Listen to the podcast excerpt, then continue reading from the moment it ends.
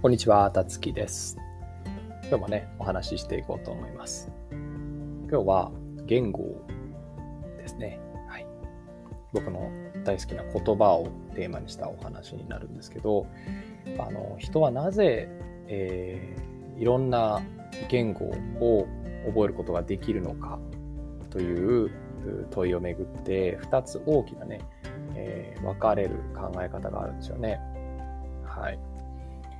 どういうことかっていうと、赤ちゃんがおぎゃーと生まれます。で、そこが、えーあの、生まれたね、えーところの言語をその赤ちゃんってのは覚えちゃうんですよね。で、日本人、両親が日本人であったとしても、生まれた直後にアメリカに行って、英語に、えー触れた、あの、状態で過ごせば、その赤ちゃんの母語というか第一言語ですね。第一言語は英語になります。これどういうことなんだろうっていうことですよね。えー例えば、あの、東南アジアだったりとか、えっ、と、まあ、アマゾンだったり、あの、ちょっと極地ですよね。えーそういう、民族というか、すごく、あの、話者の数が少ないところに、例えばその赤ちゃんを持っていっても、その赤ちゃんって覚えることができるんですよね、その言語ね。で、例えば英語と日本語を聞いたら両方とも話せるようになるじゃないですか、赤ちゃん。これってすごいことだなっていうふうに思うんですよね。うん。でここで皆さんに、あの、問いを投げかけたいんですけども、あの、なんで赤ちゃん、僕たちもね、赤ちゃんでしたけど、あの、どんな言語でも、なぜ赤ちゃんは覚えることができると思いますあの答えはね、ないんですよ。あのこ決まった答えっていうものは、あの見つかっていません。は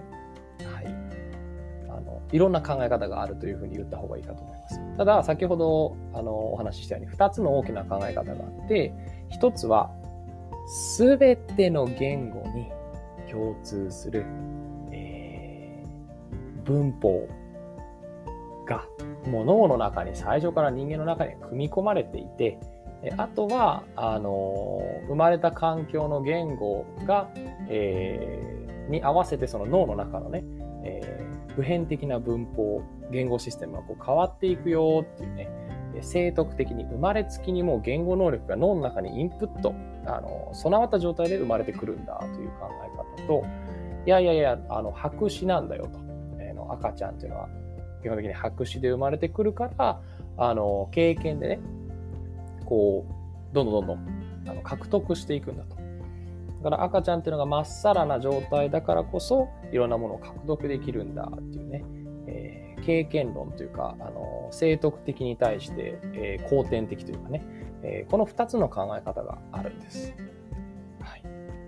えー皆さんはどちらの方がピンときますかね？まあ前者はね、あのいわゆる生成文法という名前がついている、えー考え方というか、はい、生物言語学とか進化言語学って言われたりするのかな。えーまあ、生成文法という名前の方が有名ですけども、チョムスキーとい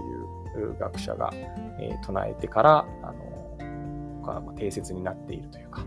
あの一つの学派を作っている考え方ですよね。先ほど言ったように普遍文法ですね。どの言語にも通用する文法があるんじゃね？じゃあそれを解明しちゃえば、あの、いいんじゃね？みたいなね、えーそういう考え方です。ものすごくざっくり言ってます。あの、研究者の皆さんに怒られてしまうかもしれないですけど。はい。で、もう一つは、いや、そんなものはないんだから、あの、どういうふうに赤ちゃんがね、ゼロからこう言語を習得してかを研究していこうよっていう考え方ですよね。こちらはあの人間に体があることを結構あの大切にします。はい、体があることで僕たちは重力をあの感じることができますよねで。重力があるから上と下という概念が生まれるじゃないですか。あの物が落ちたら物が落ちたらというか物はあの例えば手を離すと上から下に行くし自分もどこか高いところからね上から下に落ちるしっていうあの一方向性ってものがありますよねこの空間の中。なので体があるということが言語の獲得に関係してくるというようなあのこともあの結構扱われる分野になります。うん。まあ、一般的というかね、直感的には後者の方が、あの馴染みがあるように感じるかもしれないですよね。うん。でも僕は、あの研究が進んでいくと、この中間ぐらいにね、あの真実というか、あの実情というかね、あの一番近い答えはあるのかなというふうに思ってます。全くゼロから、えーと、身につけていくというふうにする場合、その英語と日本語をあのミックスする可能性があるじゃないですか。あのなぜ英語と日本語っていうものをちゃんと分けた言語として脳の中にこう収めることができるかっていうのが説明ができないですよね。本当にぐちゃぐちゃに混ぜちゃって喋るって可能性もゼロじゃないですし、あの実際そういう風にあになったりするんですよね、人間のあの頭っていうのもね。うん。で、まあそういう風に、あのこの英語は英語としてこう収録されて、日本語は日本語として収録されるっていうようなことができるっていうことが、なんかあの脳の中に完璧に文法はないにしても、何かしらこう、あの核となるような何かこうね、あるのかなっていうようなことは思ったりしますよね。うん。だし、僕自身そういうちょっと観点で考えるのが好きっていうのもあって、あの脳科学的なね、えー、観点だったり、神経、えー、科学的な、あのー、視点で、こう言語の習得ってものを考えてみたいなってところはあるんですよね。ただやっぱりこう体を無視して、あの、そういう脳のだ中だけに全てがあるというふうに考える、あの考え方ではないアプローチの方もあの好きなんですよね。うん、例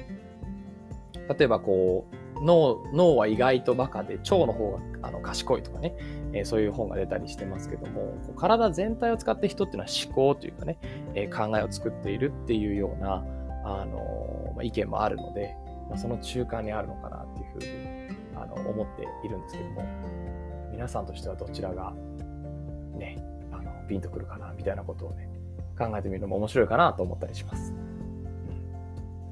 はい。というわけで今日は取り留めもなく、あの、言語っていうのはどういうふうにね、えー、習得されていくのか、人間に獲得されていくのかっていうことをめぐって、えー、大きく2つの考え方があるので、その考え方を紹介してみました。何かね、えー、面白いなって思ってもらえたら嬉しい限りです。はい。ではね、また話していこうと思います。今日もね、聞いていただいてありがとうございます。